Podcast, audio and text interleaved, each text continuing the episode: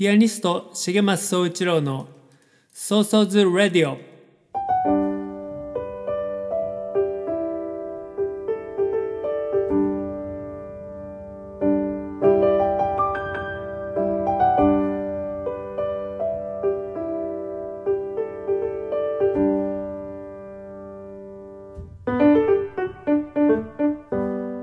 この番組はピアニストの重松総一郎が音楽や芸術に対する思い日々の活動のことアーティストとして生きるということ生活や社会子育て政治のことなど気軽に話す番組です。その日の即興演奏など音楽も豊富にお届けします。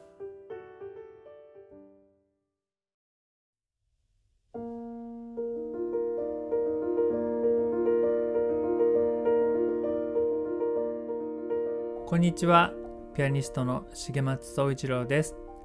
ソーソーズラディオ30回目になります。コロナ以降にスタートしたこの番組もついに30回目を迎えることができました。いつもね聞いてくださる皆さんありがとうございます、えーコロナになって丸3年なのでだいたい年10回ぐらいのペースでできたっていう感じですね、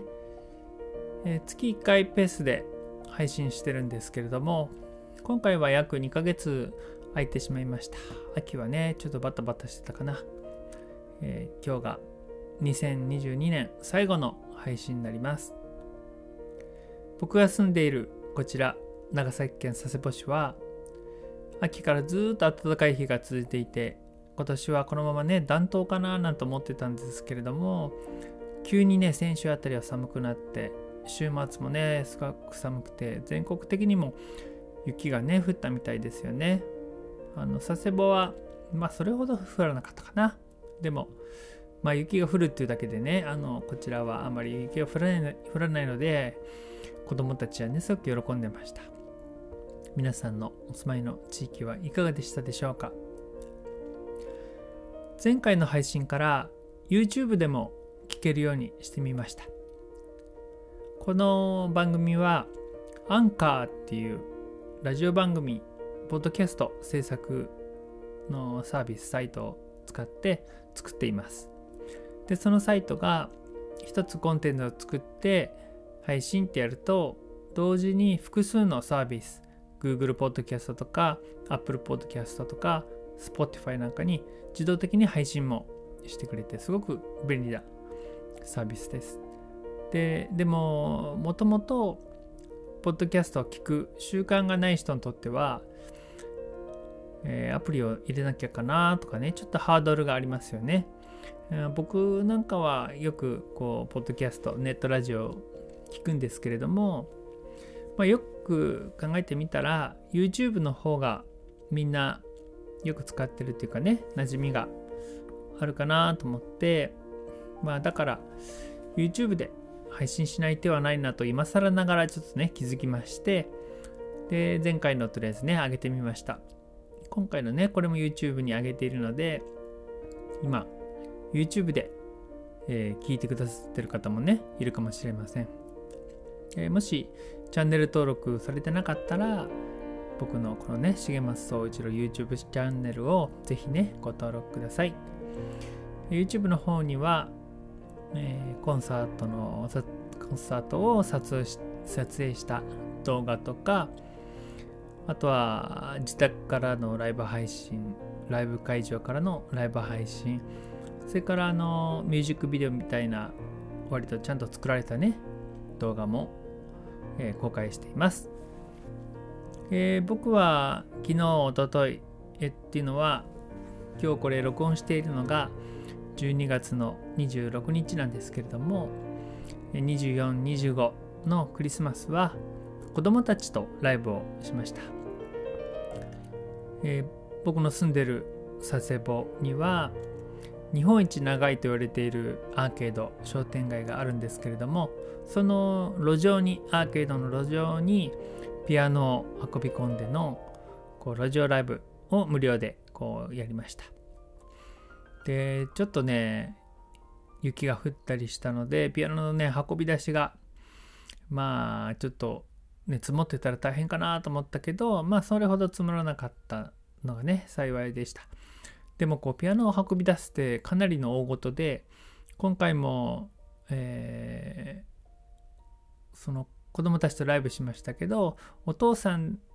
2人にこう来ていただいて、まあ僕みたいな細腕じゃなくて力持ちのね、お父さんに来てもらって、えー、やまあ、やってもらったというか僕も一緒にやったけどまあ僕ほとんどあまりね力にはならないというか、えー、やっていただいて、まあ、そういうね手伝ってくださる皆さんのおかげであの無事にねライブができました。今日の「ソーソーズ・レイディオ」は今年2022年の振り返りとそれから来年のね展望もちょっと話したいなと思います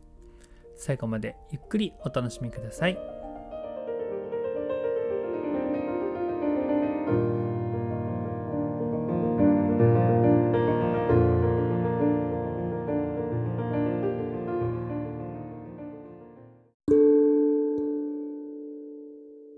改めましてこんにちはピアニストの重松壮一郎です。今日のソーソーズレイディオは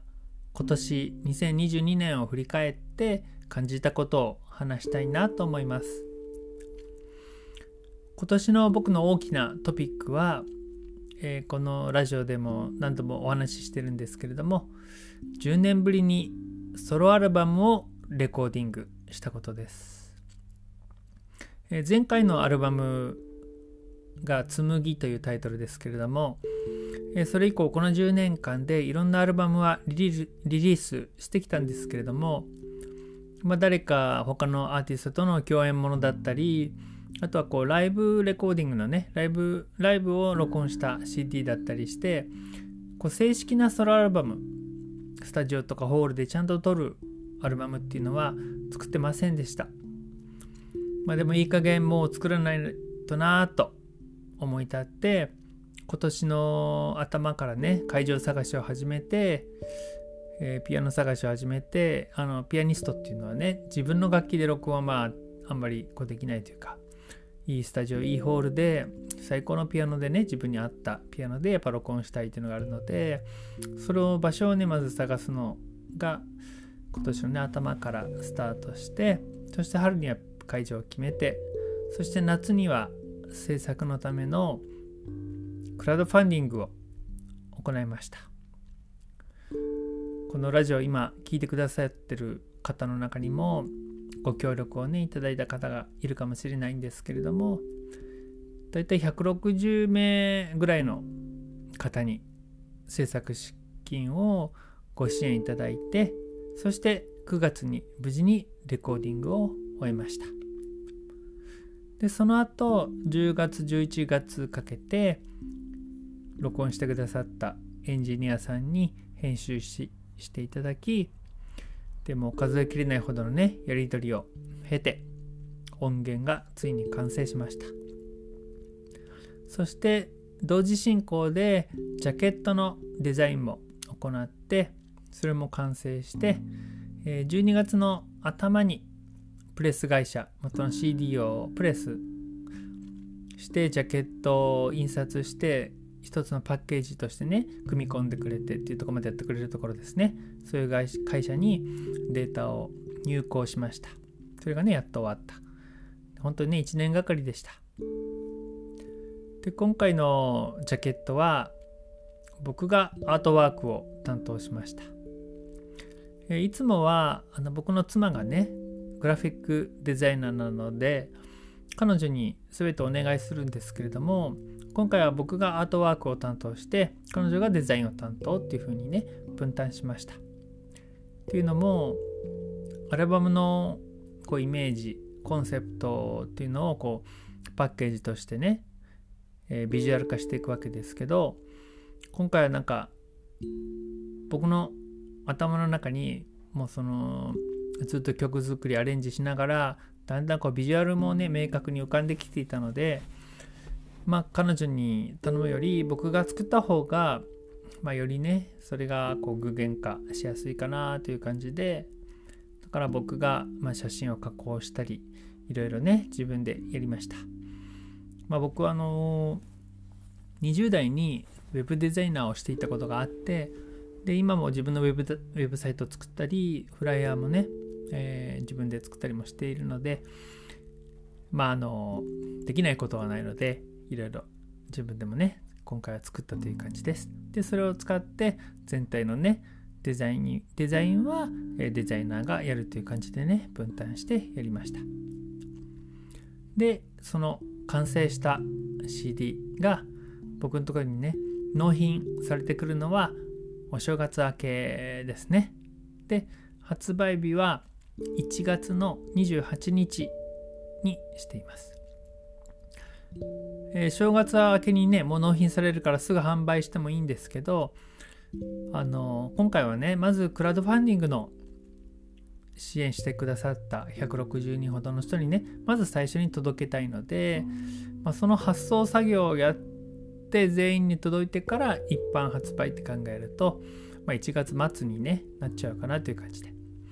1月28日に発売します。今回のねクラファンのクラウドファンディングの支援者の方にそしてそうでない方にも本当にね、えー、とにかく聞いてもらいたい早く届けたいなと思っています皆さんね楽しみにしていていただけたら嬉しいですでもう一つ今年を振り返って僕の、まあ、自分の活動のメインの活動であるライブ活動その演奏活動ですね。コンサート活動についても感じたことをね話したいなと思います。2022年の頭から始まったこのコロナがね丸3年経とうとしています、えー、それなのにいまだにこうコロナ禍である状況でねまあ3年も経ったら元に戻ってるだろうってなんとなくこう多くの人がね漠然と思ってたと思うんですけどうんなんか良くなってんだか悪くなってんだか分かんない感染者はね相変わらず多いしっていう状況ですよね。でこの大難波大難波ってね何度も何度も感染の波がこう繰り返されてその波がね来るたびに公演がキャンセルになったり延期になったりをね。どうしても繰り返しています。で今年はその波がちょっと収まってコロナの感染者が落ち着いてもやっぱり集客は元に戻らない。やっぱ集客が厳しいなっていうのを肌身を持って感じました、えー、予想以上にコロナがやっぱね収まってなくて、えー、皆さんのね心理的にもだからまだコロナ禍っていう状況の中なのでうんなかなか元に戻らないですよね。でご自宅に高齢の方がいる人お父さんお母さんとかおじいちゃんおばあちゃんとね一緒に暮らしていたりするとやっぱりちょっといまだにイベントには参加できなかったりそれから医療関係介護関係あと学校の先生などもいまだに職場からイベントには参加しないようにってこう言われていたり、まあ、そういう職種の方がたくさんいらっしゃいますよね。うんでまあ自身がまあまあこう上の年代の方もやっぱ怖いから行かないでおこうってなるのでうんなかなかね元に戻らないですよね。そしてそれに加えて今年の頭にはロシアのウクライナ侵攻があってその影響で世界的にも物価高になり日本もねやっぱ物価が高くてお財布の紐がきつくなってるっていう人もね多いと思うんですよね。そうするとやっぱり衣食住とちょっとよりも優先度の低い僕のコンサートに来るみたいなそういう娯楽はねお金の余裕とか気持ちの余裕がないとなかなか来れないのでこうね後回しになる人がきっとね多いですよね。でウィズコロナとかコロナとの共生っていうふうにあの言われて久しいですけれどもでもそれぞれが置かれているそういうね環境状況から言って、えー、イベント参加が実際にはそもそも難しい人がたくさんいてコロナ以前のように人が集まって密になって一つのものをこうワイワイ楽しむみたいのがねなかなかできないっていうのが現実じゃないかなと思います。なのでそういう現実を踏まえた上でこれからどういったスタンスどういったやり方でコンサート活動していくべきかっていうのをね本当にちゃんと考えなきゃいけない時に来てるなと感じます。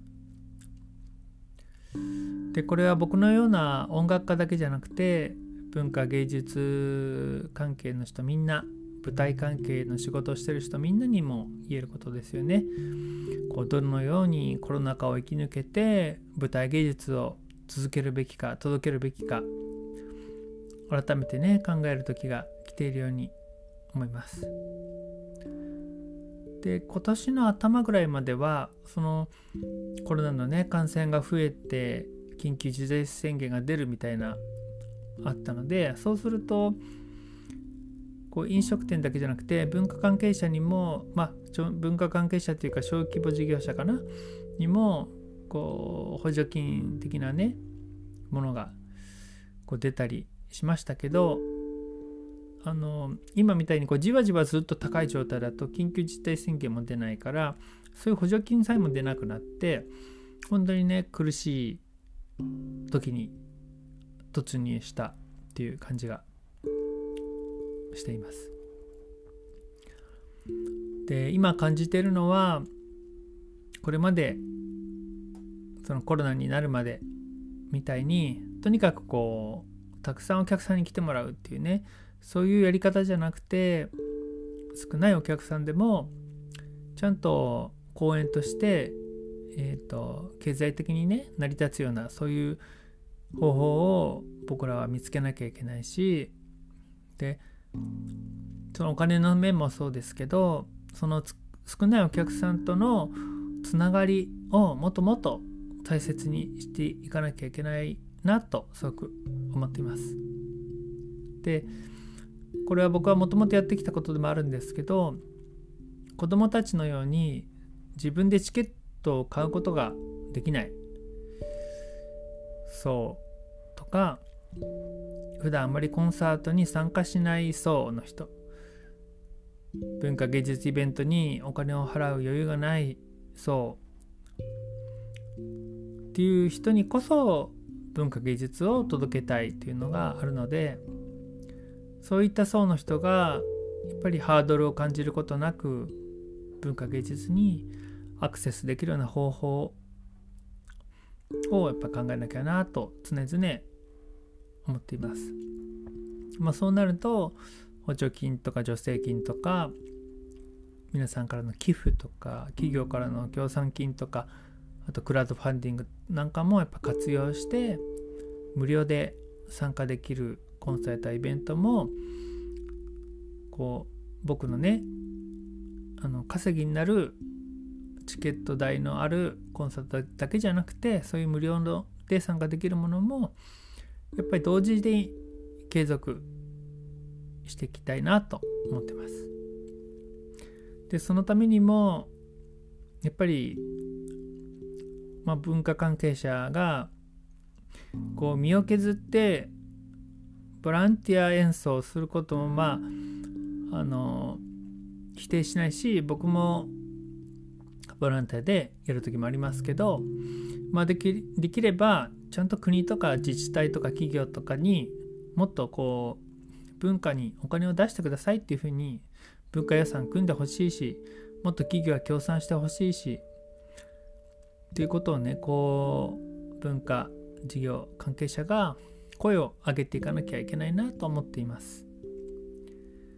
でこうね企画する事業者とアーティストと舞台関係者そして参加者その関係やつながりをもっともっと大切にしてどうすれば文化を通じてみんなが幸せになれるのかっていうことを改めてね考えていかなきゃいけないなとすごく感じていますそんな年末です。えー、あのこのラジオでもね何回も話してるんですけど僕も文化庁の AFF っていうね補助金を活用して今年も大きな講演をやったんですけどやっぱそのやってみて思うことは、えー、やっぱその補助金を使うことで、みんながねやっぱり良かったんですよね。僕もちゃんといい照明を照明さんを頼んで照明さんにもちゃんと謝礼が払えてでその分演奏に専念ができたりね PA もちゃんと頼んでフライヤーも自分で作るんじゃなくてデザイナーに頼めてそれから共演する人にもちゃんとギャラが僕が払えてそしてお客さんもそんなバカ高いチケット代じゃないお金で参加ができてやっぱそういう意味であのコロナの前にそんな助成金をね使ったことが僕はあんまなかったのでまあ良かったじゃあ良かったんですよね。だからまあすごくその申請が大変で申請してその助成金に採択されてそしてイベントして終わった後事後報告してそれが認められてお金が振り込まれるまでやっぱ1年がかりの取り組みでえー、僕は演奏活動しながらそれを同時進行でやるっていうのは、まあ、かなり大変ではあったんですけど本当にやった意味はあったなと思っています。で来年以降もねそういうものを活用したいとは思うけれどもまあ僕の場合は演奏がおろそかになっては意味がないのでそこをねどう折り合いつけていくか。僕の代わりに誰かが申請してくれて僕は演奏と、まあ、その企画に加わるようなね感じで、うん、やるのがいいのかななんていうふうにも感じています。はいそんな感じでした。それではここで曲を聴いていただきたいなと思います、えー、曲の後にはちょっと来年の抱負もね話したいなと思います、えー、聴いていただく曲は今日番組の冒頭であの子供たちと路上ライブやったっていう話をしたんですけれどもこの子供たちっていうのは僕が地元のね地元っていうのは僕のあ僕の本当の地元横浜ですけれども佐世保に移住して10年になります。その佐世保の子供たちと作った楽団で佐世保ここから楽団と言います。この佐世保ここから楽団っていうのは2020年に、えー、ここから佐世保からという CD をリリースしました。でこれは佐世保をテーマにした僕が作詞作曲したオリジナル曲なんですけども今日はこの曲をね聴いていただこうかなと思います。佐世保ここから楽団でここから佐世保から。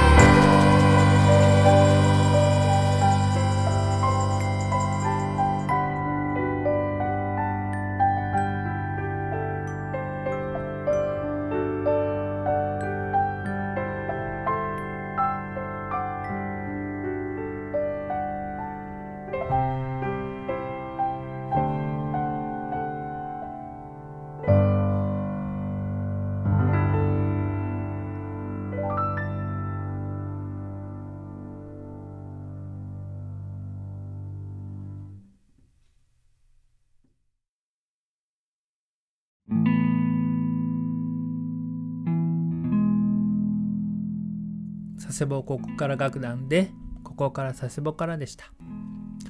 えー、それではちょっと最後になりますけど来年の抱負をね話したいなと思います。来年はソロのライブをできるだけたくさんやりたいなと思っています。もともと僕はソロアーティストとして自分のオリジナル曲と即興演奏で構成するソロコンサートを全国津々浦々ツアーしながら、えー、演奏活動を行ってきました。でもこう出会ったアーティストたちと、えー、共演するライブもね結構多くてそれからさっき話した補助金を使った大きなイベント音楽祭のようなねそういうイベント企画も自分でやっぱ主催をしているのでそうするとそういうことをやればやるほどソロのライブがねちょっと減る傾向にありました。で来年は10年ぶりのソロアルバムをリリースするするということでそのアルバムを引っ提げて CD 発売記念ツアーという感じで全国をソロで回りたいなと思っています、えー、小さい規模でもねいいので各地で CD 発売記念ライブをたくさん組んでこう大きいレコ発ライブみたいなのドーンとやるんじゃなくて小さなレコ発レコ 今レコードって言わないけど CD 発売記念ライブをこまめにたくさん全国で組んで、まあ、全体として CD 発売記念ツアーになるっていうみたいなねイメージを思っています。で年末にかけてスケジュールをしてまして、えー、大体今10公演ぐらいは決まってるかな、えー、長崎福岡熊本それから東京、えー、徳島高知京都奈良あと初めて行く富山などですね。でこれらの、えー、県の都道府県の前後にその近隣の県でも公演を組む。例えば徳島でと高知でやるなら愛媛と香川でも組む。その流れで広島も組む。岡山も組むとかね。で京都奈良に行くんだったら大阪でも組む。とかあとは富山に行くんだったら、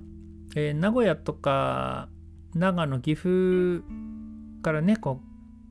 高速バスとか特急とかのアクセスが良いのでそういう名古屋とかでもねライブを組むとかねそういう感じで、えー、流れを作っていきたいなと、まあ、いつもやってることなんですけれども、えー、まあ、できるだけねこうたくさんのところこまめにねいけたらなと思っています。で年明けからねそのスケジューリングを本格化させようと思っていますので、うちの県でもやってほしいなとか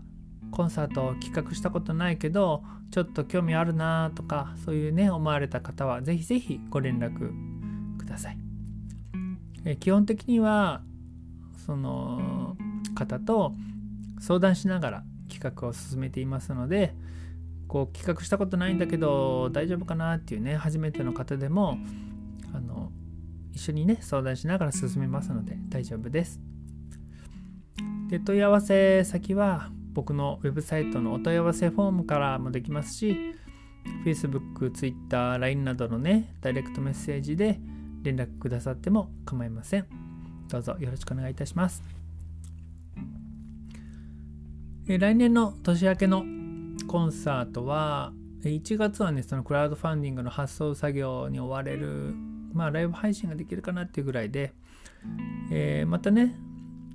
2月に長崎のライブがね1個決まっていたりまたあの、えー、年明けのこの「想像図レディオ」でまた来年のねライブの予定なんかもねお話できたらなと思ってます、えー、今年も残りねわずか1週間ですよね、えー、楽しい大晦日とお正月が待ってますよね。えー、なんか不思議ですよね。同じ一日なのに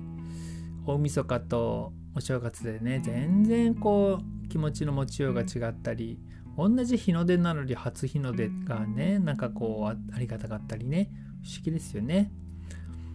えー、僕は明日今年最後のライブがあって、えー、その後はもうそれがね明日がライブ納めででその後はもうお掃除したりおせち作ったり年賀状書いたりとかねっていう感じかなでもそれが終わったらとにかくね大晦日は飲みまくるという感じでねお正月もまあまあ毎日飲んでるんでしょうね。あのいつも僕の年末年始っていうのは、えー、実家に帰省するっていうねこう旅をするっていう割と年末だったんですけど、まあ、今年は帰らないことにしたので初めてかなこの今住んでる自宅で長崎のね自宅で年末年始をね過ごすという感じなのでまあほんとね一人ゆっくり飲むっていう感じかな。はい。そのためのとっておきの日本酒を買いに行くのをねあのとにかく楽しみというね、えー、そんな酒飲みです、えー、皆さんも楽しい年末年始をお過ごしください。今年も本当にありがとうございました。また次回の配信でお会いしましょう。それでは良いお年を